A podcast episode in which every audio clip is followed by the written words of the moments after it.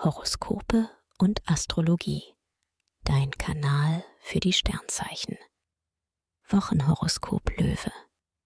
Lust und Liebe. Venus und Mars bieten dir als Single beste Unterstützung beim Flirten.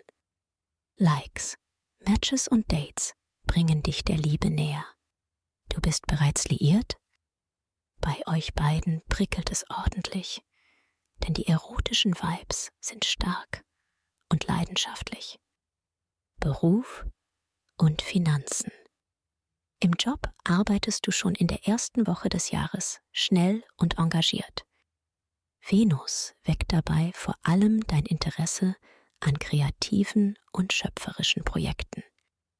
Du setzt auf Nachhaltigkeit und gehst bewusst mit der Zeit. Mit deinem Geld haushaltest du prima und findest vor allem Modeschnäppchen. Gesundheit und Fitness. Es erwartet dich eine prima Woche.